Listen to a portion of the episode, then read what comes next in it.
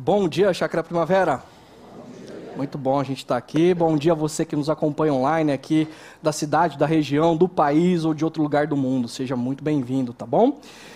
E nós estamos nessa série aberto para a reforma, ah, no mês da reforma protestante. A gente tem ah, usado desse ah, momento histórico, mas também para falar das reformas que Deus quer fazer nos nossos corações. E uma das questões da reforma é que o resgate das escrituras ele é central. E as escrituras, e somente as escrituras, são o norte para as nossas vidas. E é isso que a gente tem conversado a partir de Mateus 5. Nós já conversamos há três encontros atrás, acerca, a, a partir de Mateus 5, acerca a, dos bem-aventurados em meio à cultura de sucesso, aonde as pessoas da nossa cultura, elas almejam por sucesso profissional, financeiro, social, enquanto Deus chama um povo para que dizendo que o sucesso desse povo é a bênção dele. Mas não é a bênção dele somente para ele como um fim em si mesmo. É para abençoar todas as nações da terra, sendo sal da terra e luz do mundo, em meio a uma cultura de influência. Porque enquanto da nossa cultura nós ouvimos todos os dias, ó, se inscreve no canal para você ouvir o sininho, Deus nos chama para nós influenciarmos a cultura de maneira silenciosa, sendo sal, sendo luz. Agora, Jesus também nos lembra que nós devemos exercer uma justiça, uma postura de vida, de existência, diferentemente dos fariseus, dos religiosos da sua época, aonde o que importa é o comportamento visível para as pessoas e não a postura de coração. Enquanto na nossa sociedade, na nossa cultura, nós vivemos uma preocupação com o comportamento externo que as pessoas estão vendo, nós somos chamados a vivermos de maneira a existencial voltado para os valores do reino. Agora, eu quero dar um passo atrás ah, para explicar para vocês a história da humanidade, a verdadeira história da humanidade, onde Cristo é o centro. E para vocês entenderem o que Cristo está fazendo ao abrir as Escrituras, através da sua verbalização, essa imagem que eu estou usando, abrindo as Escrituras e trazendo a lei para aquele povo, aquela multidão que está ao redor dele, e o que ele espera de nós. Então, Cristo cria, porque ele é do próprio Deus, de que quando Deus iniciou todas as coisas, tudo, tudo, tudo era bom e perfeito. Quem aqui almeja uma sociedade de paz? Uma sociedade de justiça? Uma sociedade onde não exista preconceito, onde não exista opressão, aonde não exista segundas intenções. O universo foi criado dessa forma. Deus imprimiu no universo a bondade, a justiça, a retidão, a transparência. E o mundo era dessa forma, a cultura era dessa forma. E como parte da criação central estavam os seres humanos para serem os seus representantes, o seu representante na história. A humanidade continha, contém características de Deus, de retidão, de justiça, de transparência, de criatividade. Nós deveríamos desenvolver a criação à luz do Criador. Mas acontece que, ao rompermos com Deus Criador, nós rompemos com toda a fonte de bondade, de justiça, de retidão, de beleza, de honestidade, de transparência. E nós, ao optarmos pela autonomia, pela rebeldia, pelo pecado, nós passamos a desenvolver um mundo, uma cultura caótica. Isso é fruto da nossa desconexão. Agora, Deus poderia ter olhado para a humanidade e ter cancelado a humanidade, aniquilado a humanidade, destruído a humanidade, porque ela estragou com a sua criação.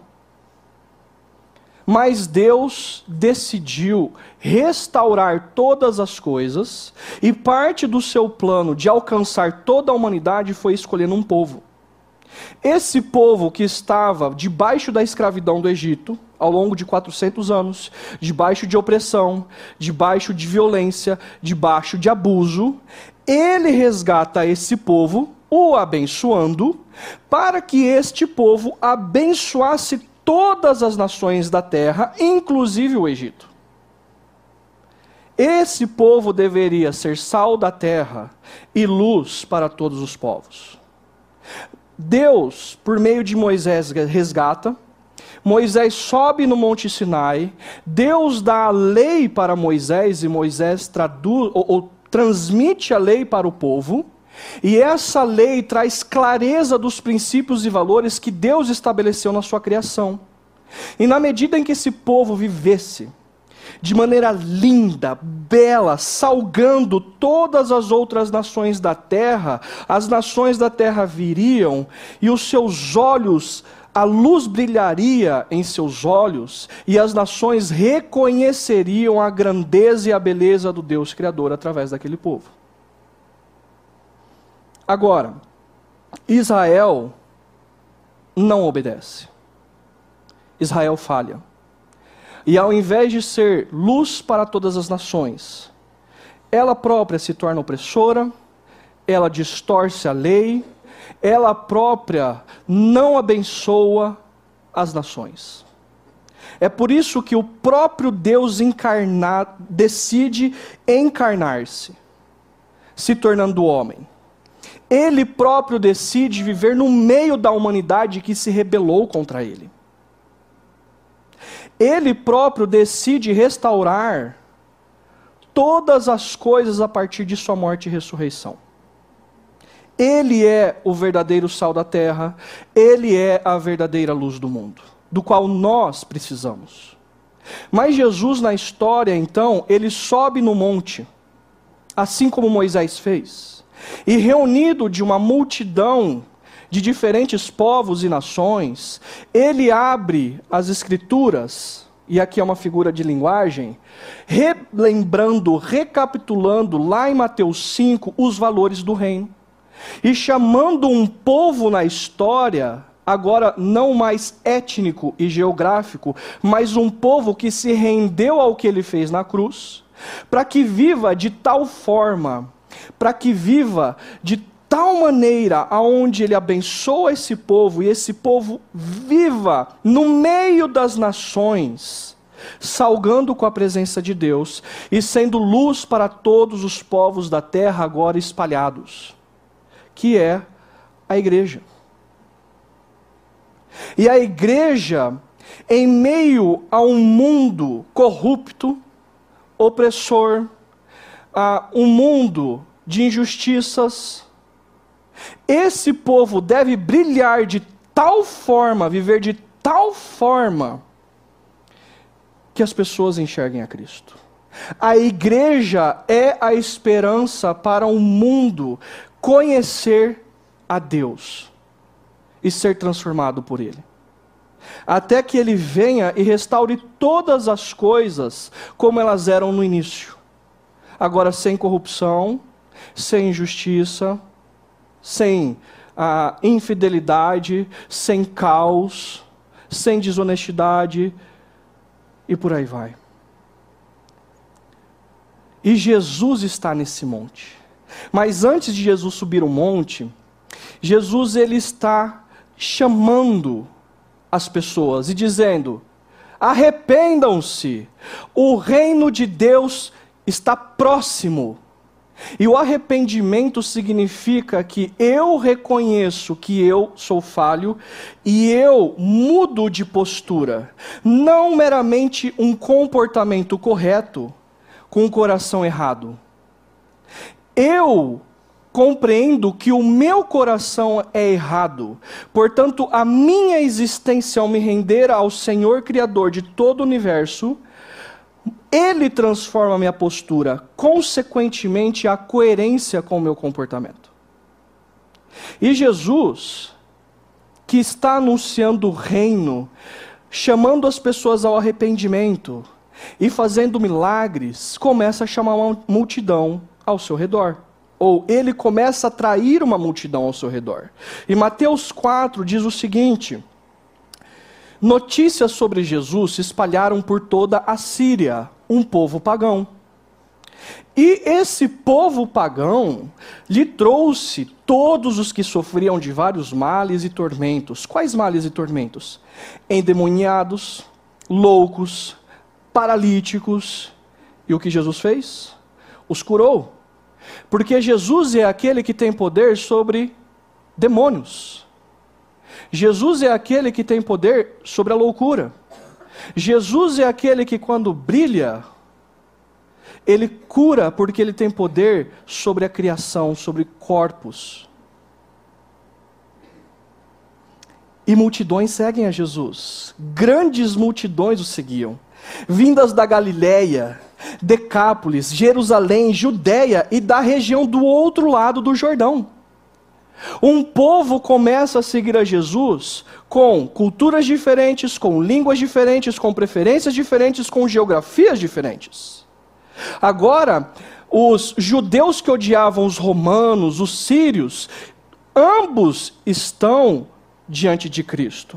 Línguas que eram faladas diferentes, todas elas estão diante de Cristo. Porque diante de Cristo não há judeu e não há grego, não há homem e não há mulher, não há circunciso e incircunciso, porque diante do próprio Deus encarnado, o rei que entrou na história e inaugurou o seu reino, todos têm a mesma dignidade, todos têm o mesmo valor questões de barreiras, de rótulos culturais caem por terra, porque o rei está restabelecendo o seu reino, e no seu reino somos iguais.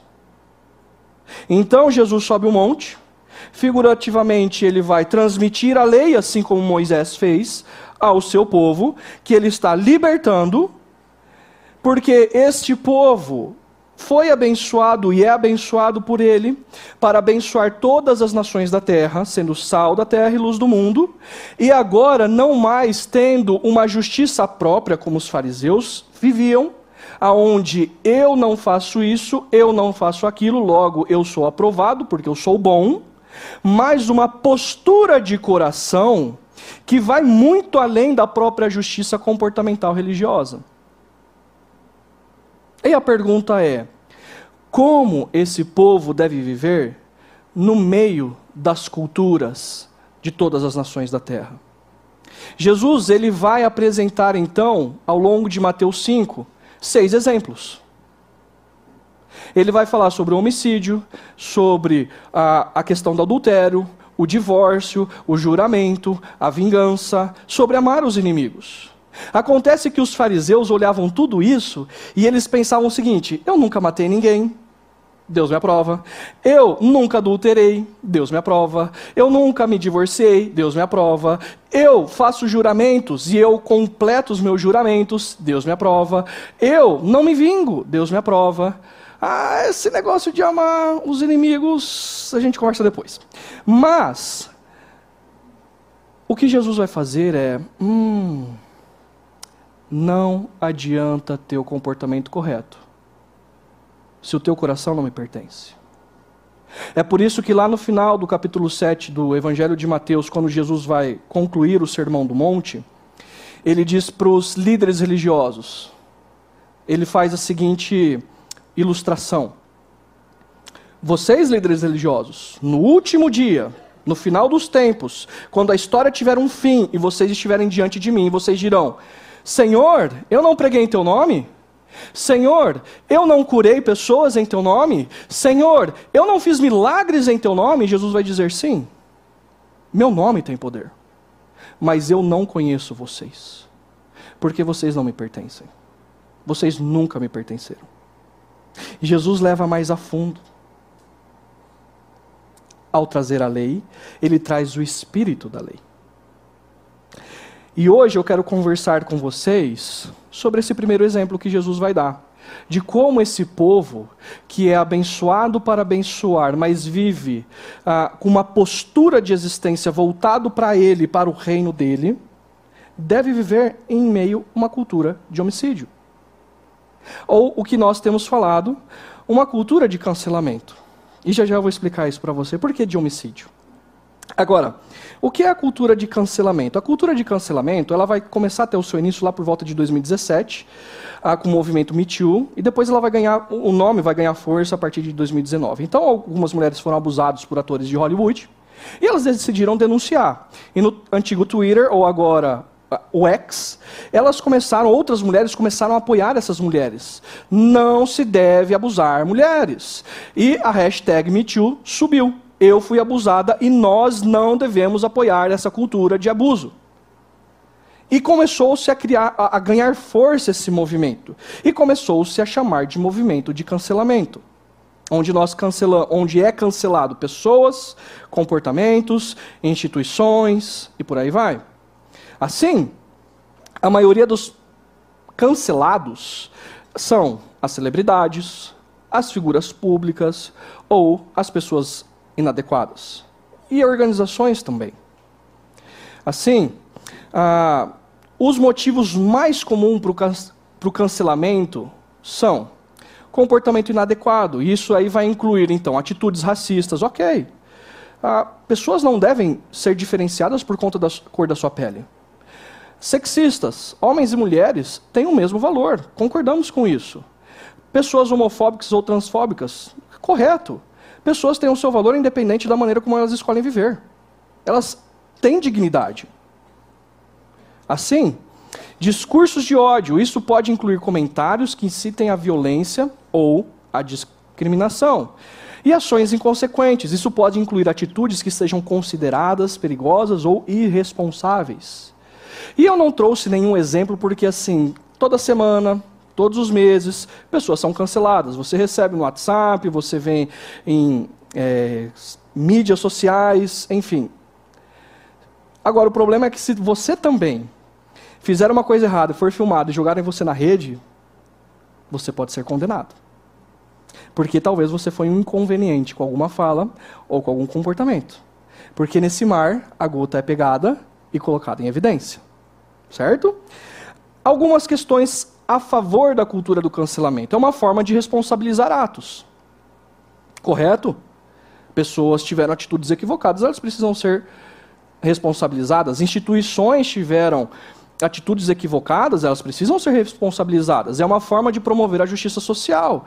Vamos falar em voz alta de que o preconceito, a injustiça, a corrupção, ela não deve ser aceitada, ela não deve ser parte da nossa cultura. Ou ainda, é uma forma de empoderamento dos indivíduos, porque muitos indivíduos são abafados nas empresas, são abafados nas famílias, são abafados em alguns lugares. O que a internet permite é com que esses indivíduos verbalizem a sua indignação com determinadas coisas. Mas o ponto, é, talvez o mais sério de todos, são os argumentos contra a cultura do cancelamento. Por quê? É um processo injusto e desproporcional. Eu não sei se você já viu assim, reportagens que vão tratar de alguém com um título, mas a matéria é outra. A reportagem ela quer chamar cliques, mas ou o título quer chamar cliques, mas a reportagem é outra, não tem nada a ver. Ou então alguém teve um, uma atitude, uma fala, aquilo foi tirada do contexto e foi divulgada somente a fala fora de contexto. E a pessoa ela é martirizada por conta disso. E é uma forma de censura.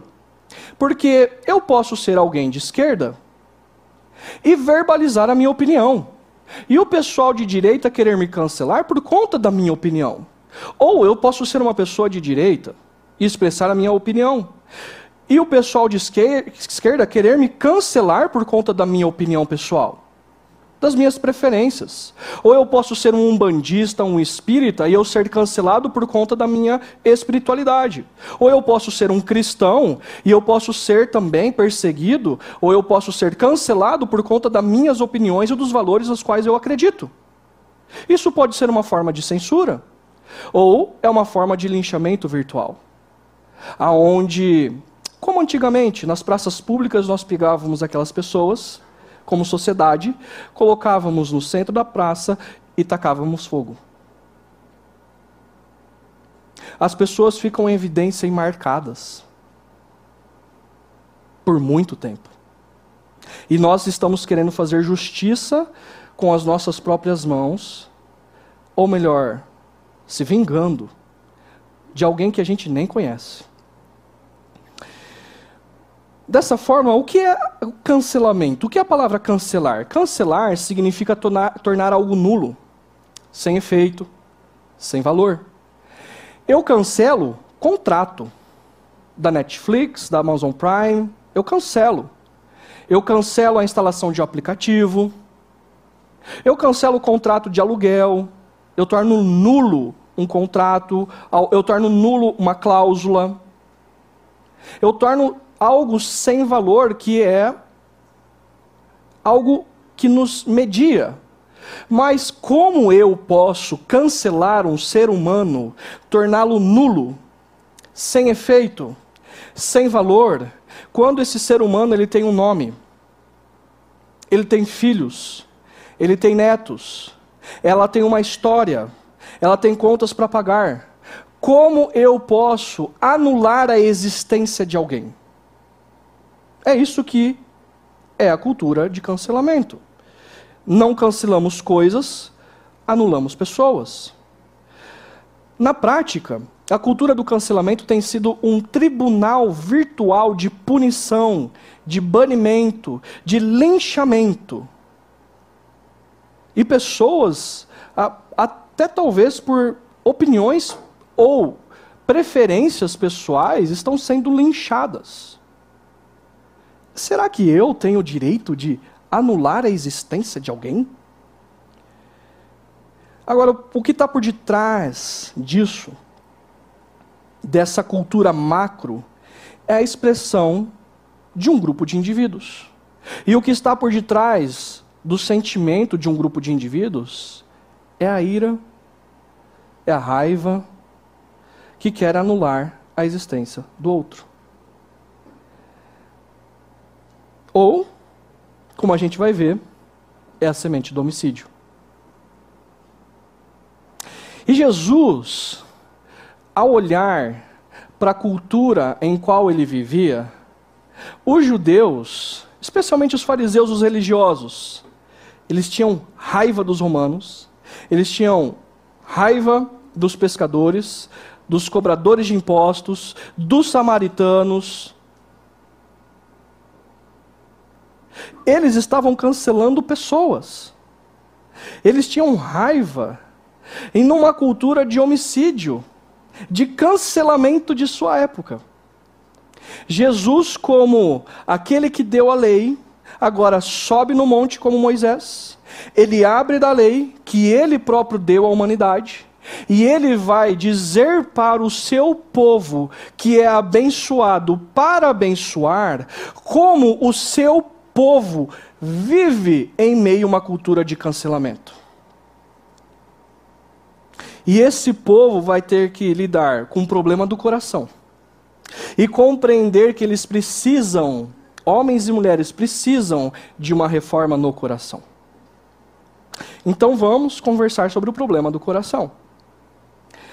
Lá no verso, a partir do verso 21, no capítulo 5, Jesus vai dizer o seguinte: vocês ouviram o que foi dito aos seus antepassados, e ele está citando literalmente Êxodo, literalmente Deuteronômio. Não matarás. Porque o que acontece com um homicida? Ele comete um crime contra a vida. E quem matar estará sujeito a julgamento. Correto? Ele deve ser ah, corrigido pelo seu ato. Ele deve assumir a responsabilidade do seu ato. E os fariseus diriam: "Yes, é isso mesmo". E aí Jesus ele continua trazendo o espírito da lei. Mas eu digo a vocês que qualquer que se irar contra seu irmão estará sujeito a julgamento. Também qualquer que disser a seu irmão raca ou racá será levado ao tribunal. E qualquer que disser louco corre o risco de ir para o fogo no inferno. Vamos ver o que Jesus está dizendo aqui. Qualquer um que se irar contra seu irmão estará sujeito a julgamento. Jesus está dizendo que o sentimento de raiva, sem motivo, e algumas traduções trazem esse comentário, ah, você se irar contra alguém sem um motivo justo é passível de julgamento. Portanto, existe uma ira que ela é justa. E está tudo bem.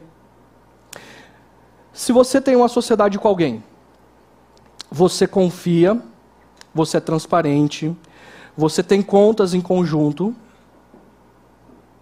e essa pessoa, ela quebra a sociedade com você, te lesando financeiramente, te lesando a sua confiança, você foi prejudicado e qual é o seu sentimento? De raiva. Isso é algo justo. Uma atitude, escolhas foram feitas que te prejudicaram. Se você passa por abuso físico, sexual, emocional, qual é o seu sentimento? De raiva, porque algo errado está acontecendo. Se você é injustiçado, você sente raiva, e raiva justa. Agora, a raiva, a ira, ela precisa ser como a dor de cabeça. A dor de cabeça, ela vem porque ela está dizendo que existe algo errado com o seu corpo, correto? E você vai procurar a causa. E você vai tratar a causa. Mas a dor de cabeça, ela precisa passar. Porque foi solucionado. A ira justa, ela vem porque existe algo errado. E está tudo bem. Você resolve, mas ela precisa ir embora. Agora, algumas pessoas, elas decidem guardar, como num pote, o sentimento de raiva e de ira. E ela carrega esse pote, ela vai dormir, ela põe do lado o pote da cama, ela acorda, ela pega o pote, levanta da cama, e ela vai caminhando com o sentimento de raiva, de ira, o tempo todo. Ou em uma outra imagem, a pessoa é colocada na coleira da ira. Porque aonde a ira te leva, ou leva a pessoa, ela vai. E ela se torna irritadiça. Então eu estou com o atendente no aeroporto, está demorando, está resolvendo, e eu começo a ficar irritado, irritada, porque onde já se viu, a atendente no aeroporto não entende a minha situação. Ou é o caixa no, ah, no mercado, ou aquela fila gigante no caixa e você fica olhando com aquele olhar para a pessoa, porque ela está conversando com o cliente e a fila não anda e você está esperando e ninguém entende a sua situação e a pessoa começa a ficar irritada porque é onde já se viu, gente, vamos trabalhar, não é hora de ficar conversando, eu preciso passar, passar compra. Ou então é aquela pessoa que está no trânsito e está todo o trânsito parado, mas ela queria apertar o botão para que todo mundo e ela atravessasse. Mas ela está irritada porque o trânsito não está passando. Talvez tenha um acidente ali na frente, talvez tenha uma obra ali na frente, mas ela caminha debaixo da coleira da raiva. Porque ela está o tempo todo carregando raiva. Ou é a criança de quatro anos que está demorando para se trocar. E ela a criança de quatro anos não me entende. E eu preciso sair. Isso quando o bebê não faz cocô na hora de sair. E é assim. Mas a pessoa convive com o sentimento de raiva. Ela é irritadiça. É o marido que não faz as coisas que eu peço. Ou melhor, mulher é assim, né? Ele não sabe o que eu estou pensando. Ele deveria saber. Ou é a esposa que fala demais e a gente fica irritado. Ela quer conversar. Não aguento conversar. É prático. E aí a pessoa que começa a conviver com a ira, e a ira começa a tomar conta dela, ela passa a distorcer a visão que ela tem da realidade. Vocês conhecem pessoas que ninguém as entendem? elas não são valorizadas nunca. Elas não são é, convidadas para nada. Ninguém as entende, ninguém as valoriza, ninguém faz nada, ninguém vê como elas se dedicam. Ninguém vê nada. Só ela vê os atos de bondade dela e a raiva que ela tem com as pessoas ela não enxerga. E aí ela começa a viver de tal forma que ela se sente injustiçada o tempo todo. Porque a visão que ela tem de realidade e da sua própria, própria podridão de raiva ah, distorceu e ela não consegue enxergar. Aquele que se irar contra seu irmão estará sujeito a julgamento. E aí Jesus vai para a segunda fala. É, ele está tratando de um sentimento. E aqui Jesus ele vai passar para verbalizações. Então ele vai dizer: também qualquer um que disser ao seu irmão raca será levado ao tribunal. E você vai falar assim: yes, eu nunca falei raca. A não ser quando eu li a Bíblia, mas. Eu nunca falei raca para ninguém. Não vou para o tribunal. O problema de raca é que é, é algo é, a, a, palavra ela tem conotação. Você pode traduzir por é, tolo, por bobo, mas naquela época ela tinha um, uma conotação de alguém que não é digno de consideração. Em outras palavras, fezes é algo que você não deve levar em consideração, você deve desprezar. Aquela pessoa ela é desprezível, ela é fezes, para mim, para não dizer outra palavra aqui.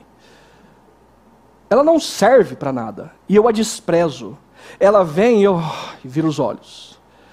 É, é, ela vem para o ambiente de trabalho se relacionar com a gente, eu convido todo mundo para sair.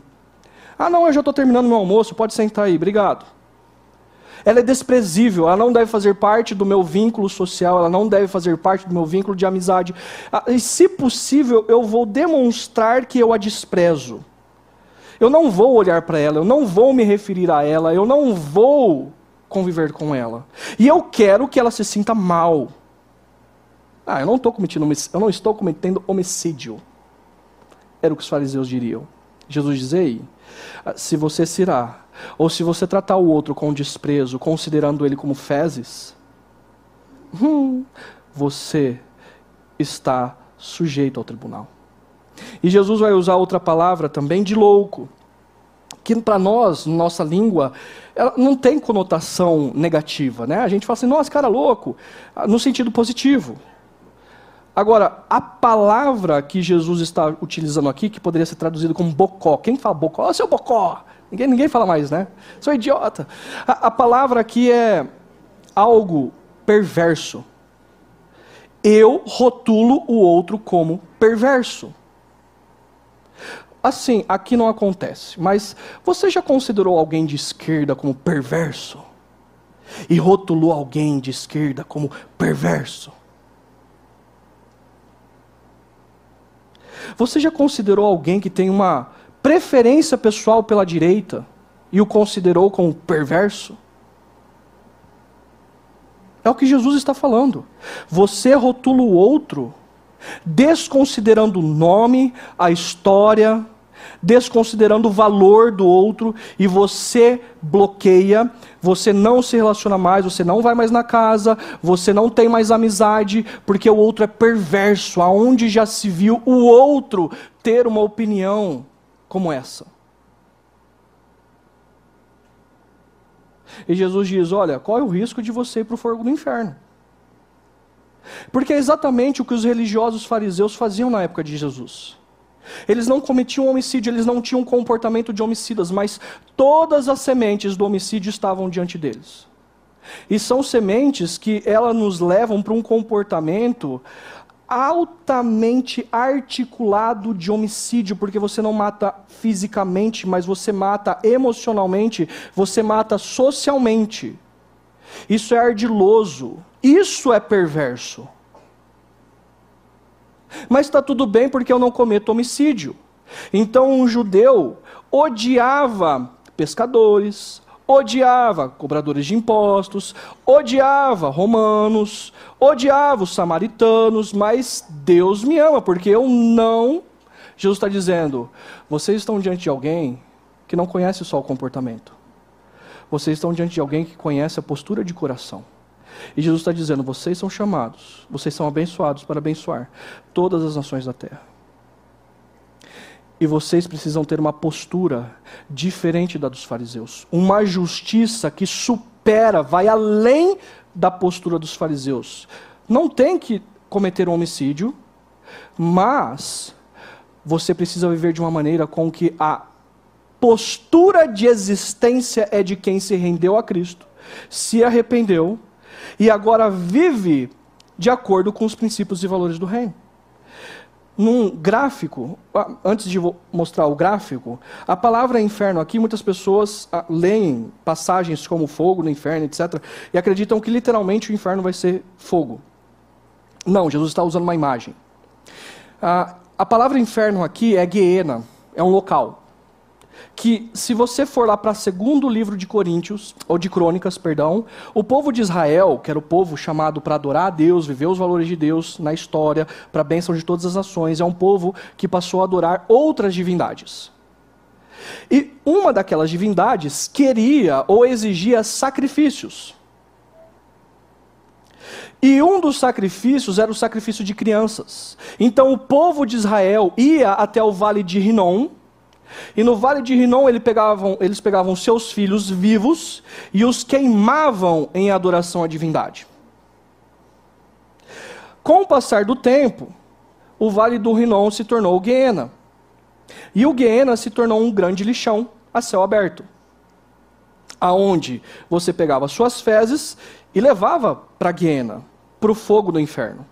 Aonde você pegava o seu lixo e jogava no Guiena aonde o fogo nunca parava de queimar. Então, aquelas pessoas que tinham dentro delas um fogo da raiva, estavam passíveis de ir para o Guiena, a imagem que Jesus está criando. Ou seja, a pessoa que já sente essa raiva, ela está experimentando, ou essa postura de vida de raiva, de ira, ela já está experimentando um pouco do inferno. E pode ser que, inclusive, esse sentimento a condene para todo o sempre separado de Deus na ira de Deus. Aonde esse fogo da raiva irá consumi-la para sempre. E se nós pudéssemos aqui fazer uh, uma mágica onde quem já cometeu homicídio aqui pudesse levantar as mãos sujas de sangue, lembre-se, homicídio não é você ir lá e matar o outro. Homicídio é você irar-se com o outro de maneira sem motivo algum, desconsiderá-lo ou desprezar rotular o outro como perverso. Talvez todos nós aqui teremos as nossas mãos sujas de sangue. Isso é muito sério. Porque, por mais que nós digamos que nós nunca cometeremos homicídio, por conta do pecado, isso é impossível. E nós precisamos de alguém que nos salve, e nos ame, e nos liberte. Um outro gráfico, ah, Jesus está dizendo: olha, quem comete homicídio estará sujeito a julgamento. E aí Jesus ele vai tratar do problema do coração. E a questão, como acabei de dizer, quem se ira contra o próximo, despreza, rotula como perverso, estará sujeito a isso. Ele é o Senhor que ele não só quer nos dar princípios, mas ele conhece a postura do nosso coração. Agora, quando ele nos chama para segui-lo, ele está dizendo o seguinte: vocês não darão conta. Eu dou conta de cumprir toda a lei. Eu não cometi homicídio, eu não me irei de maneira injusta, eu não desprezei ninguém, eu não rotulei ninguém. Pelo contrário, eu amei o fariseu, eu amei o publicano, eu amei o pescador, eu amei o samaritano. E a minha mensagem é para salvar a todos. Agora, vocês estão sendo abençoados porque, ao compreenderem que vocês são homicidas e todos nós somos homicidas, vocês são abençoados porque vocês são humildes de espírito. Vocês agora têm fome e sede de uma justiça que não é justiça humana e que não é vingança, mas é fome e sede da justiça do reino na história. E eu quero que vocês, como meu povo resgatado e transformado pelo poder do Espírito, viva de uma forma com que as nações vejam e me saboreiem e elas saiam da escuridão onde se encontrem, porque todos almejam uma sociedade aonde não exista vingança, aonde não exista opressão, aonde não exista bala perdida todos os dias. E vocês são o meu povo que vão viver de maneira tão intensa que não encontrarão em nenhum sistema político, religioso, em nenhuma ideologia, porque vocês foram salvos para abençoar todas as nações da terra, porque o coração de vocês pertence a mim. E vocês vivem uma postura de existência à luz do meu reino, e não à luz de um partido político, à luz de uma ideologia, ou seja lá o que for. É a luz do meu reino. Ok, Jesus. Então, dá exemplos para nós de como é viver, o que nós devemos fazer. E Jesus ele vai dar dois exemplos, e preste atenção, Jesus está dando exemplos. Ok? A gente precisa pegar o princípio do exemplo e aplica, aplicar no nosso dia a dia, porque o exemplo ele não pode se tornar a regra, mas o princípio ele vai ser aplicável em situações diferentes, em momentos diferentes. E o primeiro princípio de Jesus nessa reforma do coração é buscar reconciliação ele diz o seguinte: portanto, se você estiver apresentando sua oferta diante do altar e ali se lembrar de que seu irmão tem algo contra você, ou seja, você causou mal, você virou os olhos, você disse o que não deveria ter dito, você teve essa atitude equivocada, você vai e diz, você vai e se reconcilia, porque você causou esse problema. Ah, então, deixe sua oferta ali diante do altar e vá primeiro reconciliar-se com seu irmão. Depois volte e apresente sua oferta. Olha só que interessante. Jesus ele está na região da Galileia, aonde ele começou o seu ministério, região do norte. Aonde que o povo adora? Em Jerusalém, no templo. Para eles saírem da região aonde Jesus está falando, do, o que a gente chama de Sermão do Monte, eles precisam caminhar três dias até Jerusalém. Eu sou um galileu, eu estou lá com a minha ovelhinha, com a minha cabrinha, e eu vou adorar ao Senhor, e eu vou caminhando três dias até Jerusalém. Você tem que imaginar o que Jesus está falando. E aí eu falo, ah, eu esqueci que eu magoei o fulano de tal pela maneira como eu tratei. O que, que Jesus está falando? Deixa o cabritinho ali, volta três dias para Galiléia. Eu falei, amigo, eu não deveria ter dito o que eu disse a forma como eu falei te machucou, eu tive uma postura equivocada, volta para Jerusalém, adore ao Senhor. Jesus ele está exagerando aqui. Ele está dizendo o seguinte: tão importante quanto o ato de adorar é ter um coração coerente com quem se, de quem se adora. E reconciliar-se é tão importante quanto o ato de adoração. Imagina você numa festa de casamento. A noiva vai entrar e a noiva fala assim: Eu preciso falar com o fulano de tal. E ela sai correndo. É isso que Jesus está mostrando. É tão importante quanto você parar um evento importante para fazer o que é o certo. Porque se você tem o comportamento correto e o coração errado, você está sendo hipócrita tanto quanto os fariseus. E ele não quer simplesmente o comportamento correto, ele quer uma postura de existência correta. E aí algumas pessoas vão dizer o seguinte: ah, mas e se eu for lá procurar alguém ah, e essa pessoa não quiser reconciliar? Tá tudo bem. Aquilo que foi da sua parte você fez, e a sua consciência diante daquilo que você adora, está ok. Ok? Aí Jesus ele vai dar outro exemplo.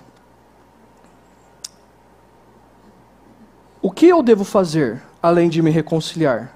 Fazer amigos. Jesus vai dizer o seguinte: entre acordo depressa com o seu adversário. E aqui literalmente é: faça amigos, faça amizade com o seu adversário. E você, fala, você já falou assim: esquece, nem, nem continua, né?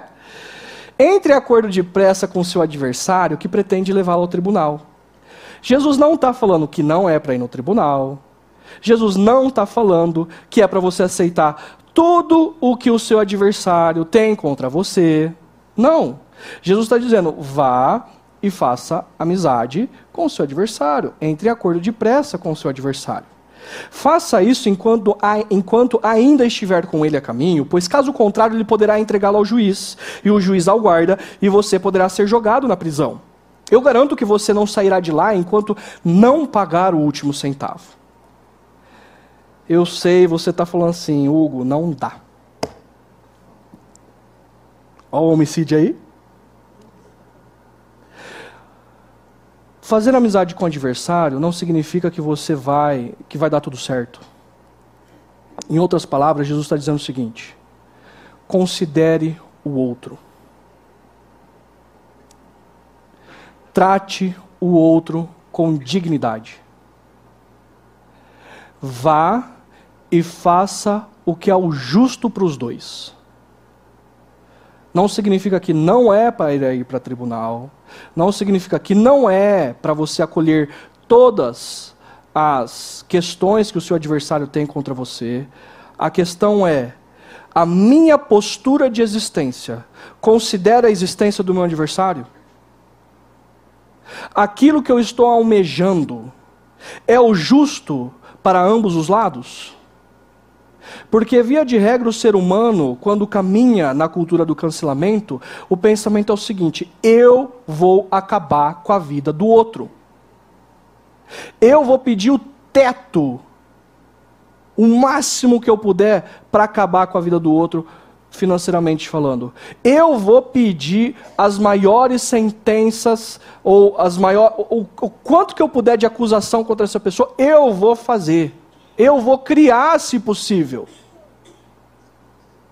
Jesus está falando, ei, vai lá, considera a vida do outro, por mais mal que ele tenha causado a você. Trate-o com respeito. Faça o que é o justo para os dois. Resolva. Existem situações que não são resolvidas, por isso que é um princípio, por isso que é um exemplo. Existem situações que não são resolvidas. Essa semana, conversando com um líder de grupo pequeno, ele tinha ah, um imóvel, ele estava alugando um imóvel e ele decidiu sair do imóvel por questões contratuais lá. O dono do imóvel falou assim: não vai ficar barato, e eu vou te processar. O do dono do imóvel queria prejudicar esse líder de um grupo pequeno que tinha alugado o imóvel dele. O líder do grupo pequeno, ele foi até o adversário dele e falou: Cara, você já aluga para mim faz um tempo, a gente se conhece. Eu estou fazendo a seguinte proposta para ficar bom para os dois. Ó, o valor que eu quero te dar é esse. Mas não, a cultura do cancelamento é: eu vou processar você. Não quero.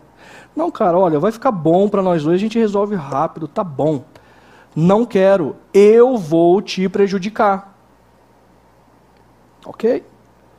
Foi para a justiça. O líder do grupo pequeno ganhou na primeira instância. O proprietário recorreu. O líder do grupo pequeno ganhou na segunda instância. O proprietário já colocou dinheiro mais de três vezes do que seria se tivesse resolvido lá, lá, lá atrás. E eu lhe digo, você poderá, ah, você poderá ser entregue ao juiz, o juiz aguarda, você chega, será jogado na prisão, e eu garanto que você não sairá de lá enquanto não pagar o último centavo. Algumas vezes, vale a pena nós chegarmos a um acordo bom para os dois. Mas o ponto é o seguinte que Jesus está falando aqui. Fariseus, vocês querem condenar aqueles que têm uma posição diferente de vocês. Alguém que tem um argumento político diferente de vocês. Vocês querem condenar alguém que talvez ah, de fato os tenha oprimido. Vocês querem condenar alguém que tem uma religião diferente de vocês. Mas eu lhes digo: se essa pessoa clamar a mim, que sou o único Deus de toda a criação, eu conheço o seu coração, fariseu. Você talvez não tenha cometido homicídio, fariseu. Mas eu conheço os homicídios que estão no seu coração e suas mãos estão sujas de sangue, fariseu.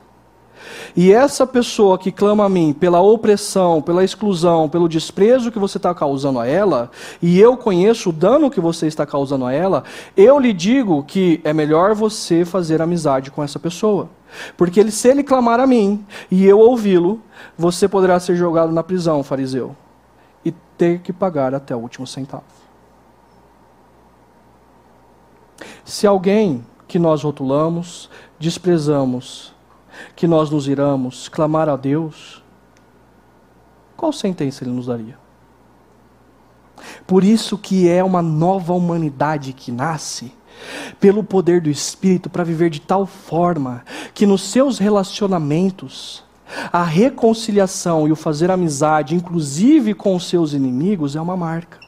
E não é algo que você pode sair daqui hoje dizendo assim: não, eu vou me reconciliar com todo mundo, eu vou a partir de agora cumprir essa lei de que eu devo fazer amizade com os meus Não, você não vai conseguir. Porque isso daqui não é uma lei. Isso aqui só é possível pelo poder do Espírito Santo quando nós compreendemos que nós somos maus e nos rendemos a Ele, e nós nos arrependemos da nossa postura de vida, e a nossa postura de vida é a partir da luz do Rei do Reino e a luz dos valores do Reino que então nós conseguimos viver. Não é pelas nossas próprias forças. Nós não vamos conseguir. Ele conseguiu. É por isso que na cruz Jesus pegou a raiva que os romanos tinham dos judeus. É por isso que na cruz Jesus pegou a raiva que os judeus tinham dos romanos e ele cravou e enterrou junto com ele. E diante dele não existe mais romanos, não existe mais judeus, mas existem discípulos e discípulos. É por isso que diante dele existe uma comunidade que é chamada à existência para ser sal da terra numa cultura de cancelamento.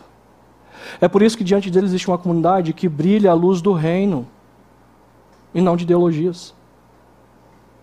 Porque nós somos chamados a viver algo que é impossível ser vivido pelo esforço humano.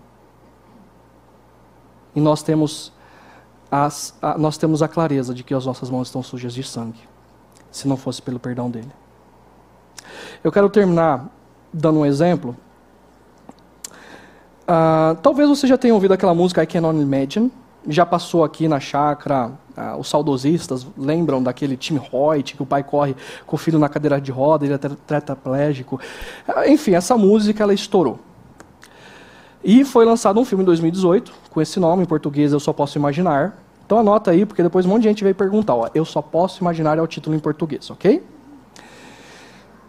Uh, e, mas não conta a história da música, a música faz parte mas conta a história do relacionamento do pai com o filho. Esse aqui é o Bart Millard e o pai dele chama Arthur.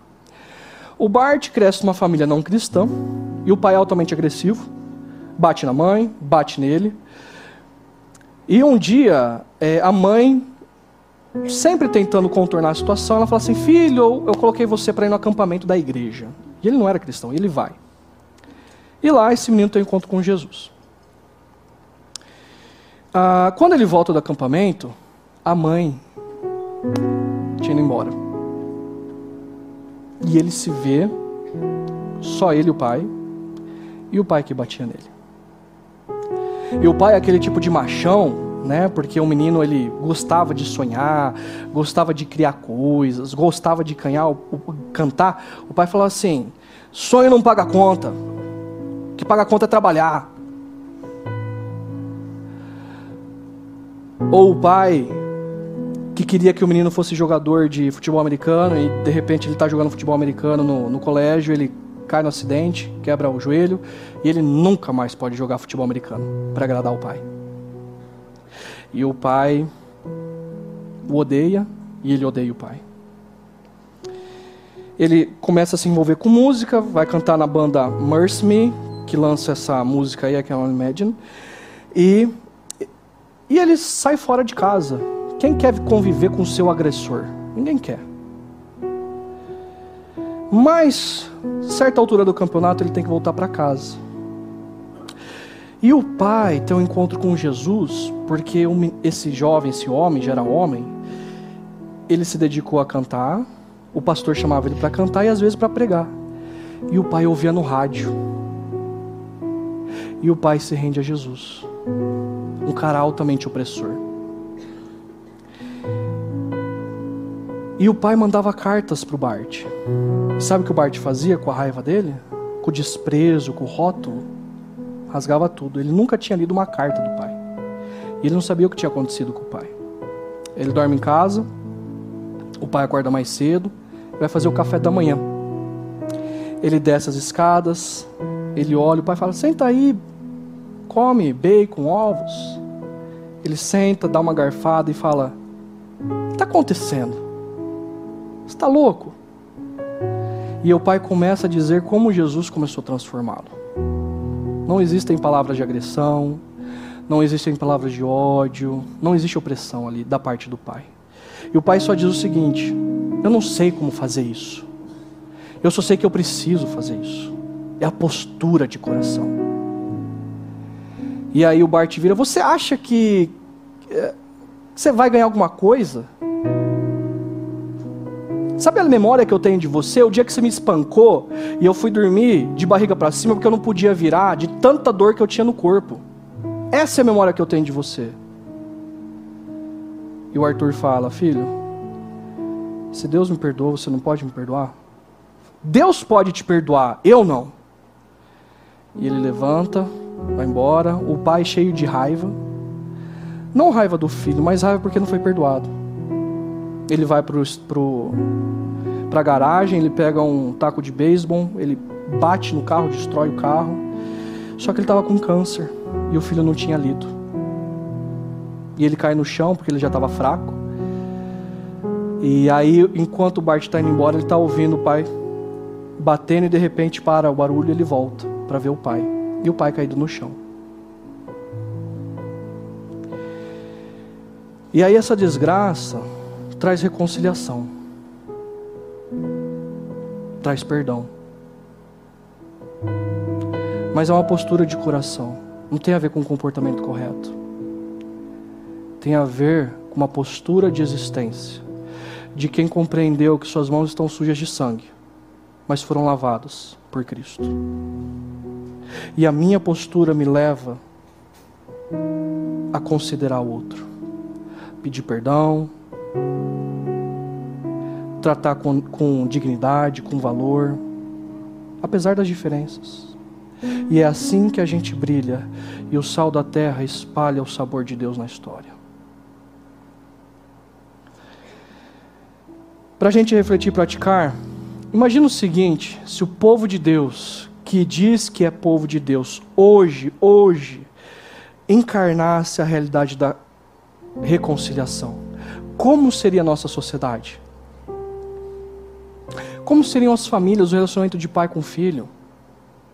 Como seriam o relacionamento dos colegas de trabalho? Como se o povo de Deus de fato encarnasse na favela, nas empresas, na política, a realidade do reino que nos foi dada para abençoar pessoas, como seria? se nós encarnássemos a cultura da reconciliação. As pessoas viriam a Cristo. Essa é a nossa realidade. Existe alguém que você deve procurar para se reconciliar? Você não vai dar conta.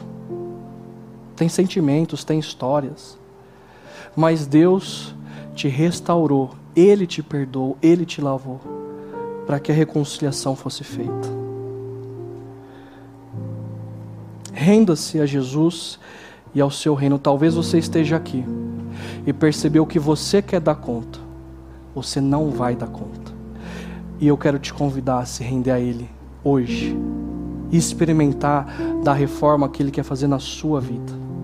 Que Deus te abençoe.